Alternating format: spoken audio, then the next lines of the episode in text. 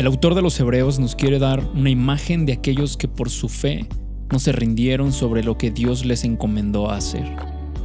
Y para darnos una imagen de aquellos que no se rindieron, Él nos muestra a alguien quien casi fue asesinado antes de siquiera tener una oportunidad de ser llamado. Moisés fue quizá la figura más significativa para el pueblo de Israel. Nosotros conocemos a Moisés como quien abrió el mar rojo, el que vio a Dios cara a cara, quien sacó agua de la roca, pero sus padres vieron su destino cuando estaba recién nacido. Los padres de Moisés vieron un gran potencial en su vida aún antes de que hiciera algo. La imagen que resalta el autor es la de un hombre a quien Dios encomendó liberar una nación, pero él casi fue asesinado antes de tener la oportunidad de ser llamado. Y esto nos ayuda a entender que muchas personas que tienen un propósito significativo para lograr algo en el reino de Dios pasan por los peores ataques en las etapas formativas de su vida. Pero sus padres tuvieron la fe para ver y guardar el potencial de Moisés. El tema del libro de Hebreos es que Jesús es superior. Jesús es superior al pacto de Moisés, Jesús es superior a los mandamientos de Moisés, a las costumbres de Moisés, y estamos viendo un grupo de creyentes quienes están aprendiendo una nueva y mejor forma de hacer las cosas. Y a fin de hacer estas nuevas cosas deben dejar ir lo que tienen aprendido. Están en la transición de su identidad para que dejaran de tratar de guardar los mandamientos por su propia voluntad para que pudieran recibir la gracia a través de la persona de Jesucristo.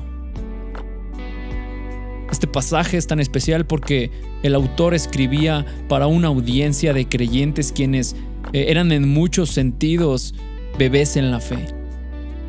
Los hebreos están en un conflicto de identidades, el cual es cuando no estás suficientemente acostumbrado a la nueva forma de hacer las cosas. Entonces regresas a las nuevas cosas que sabías, porque lo que es nuevo en este momento te está costando. El ejemplo de Moisés es una ilustración perfecta de suficiente madurez. Por la fe, Moisés, ya adulto, renunció a ser llamado hijo de la hija del faraón, escogiendo antes ser maltratado con el pueblo de Dios que gozar de los deleites temporales del pecado. La Biblia resalta que fue hasta que creció que pudo renunciar. Necesitamos madurez para renunciar a seguir siendo identificados como hijos de Faraón. Moisés un día tomó una decisión para identificarse no con los egipcios quienes lo, lo, criaron, sino con sus padres que le dieron nacimiento. Moisés decidió cómo sería definido Hoy en este día tendremos decisiones de cómo queremos ser definidos. Aunque la temprana vida de Moisés fue definida por un intento de asesinato, el reto de la vida de Moisés era tener que superar todo lo que había conocido. Porque fue criado como egipcio pero nació como un hebreo. Sin embargo llegó un momento de decisión. No seré definido por mi entorno no seré limitado por mi experiencia y yo creo que hay algo que Dios te está llamando a superar en este momento. Moisés eligió ser maltratado, estar solo, ser raro. Él eligió el incómodo espacio del crecimiento. El crecimiento es elegido. Él no escogió dónde nació, él no escogió lo que iba a pasar, pero sí tomó la decisión de crecer. Aunque el crecimiento sea doloroso e incómodo, con el crecimiento viene el cambio. Moisés consideró que era mejor sufrir por causa de Cristo que poseer los tesoros de Egipto, pues tenía la mirada puesta en la gran recompensa que recibiría. ¿En realidad creemos esto? Los tesoros de Egipto la forma en la que el mundo define lo que vales, orientado hacia la posición, toda cosa visible, todo lo externo. Moisés escogió algo que no podría ver porque vio algo que los demás no vieron. El autor habla de Moisés, quien es llamado a dejar Egipto para hebreos que necesitan mantenerse en su fe.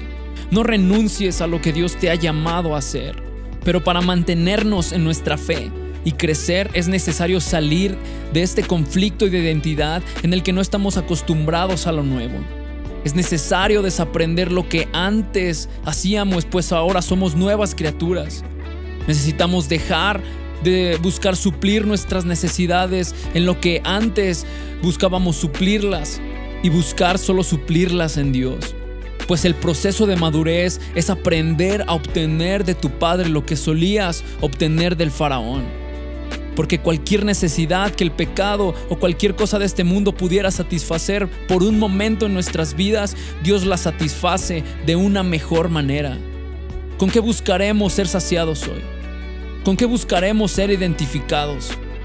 Decidamos crecer y mantengámonos en nuestra fe, creyendo en lo que Dios nos ha hablado, poniendo nuestra mirada en el autor y consumador de nuestra fe. Y no renunciemos a lo que Él nos ha llamado a hacer.